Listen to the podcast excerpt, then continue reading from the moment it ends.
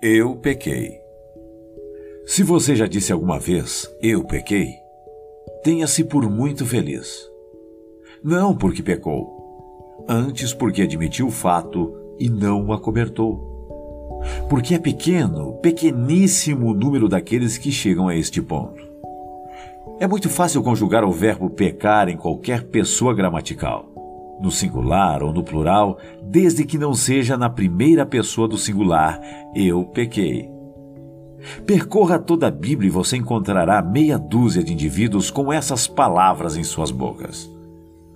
Temos o faraó do Egito no Êxodo 9:27, temos o Acã em Josué 7:20, temos Saul em 1 Samuel 15:24, temos Davi em 2 Samuel 12:13, temos o filho pródigo em Lucas 15, 17. Ah, e temos o Judas Iscariotes em Mateus 27 e 4.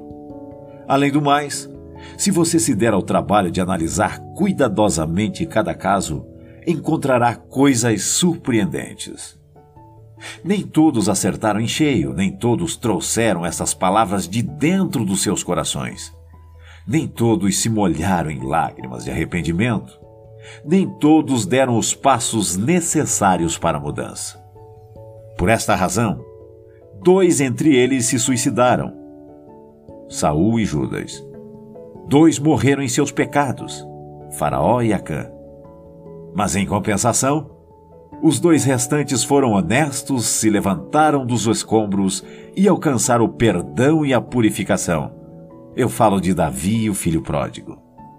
Se você tem dificuldades em admitir o seu próprio pecado, se expõe ao Espírito Santo de Deus, pois é o Espírito Santo quem convence o mundo do pecado, do juízo e da justiça. Faça isso e Jesus te receberá. A Bíblia Sagrada diz, 1 João capítulo 1, versículos 9 e 10. Se confessarmos os nossos pecados, Ele é fiel e justo para nos perdoar os pecados e nos purificar de toda injustiça.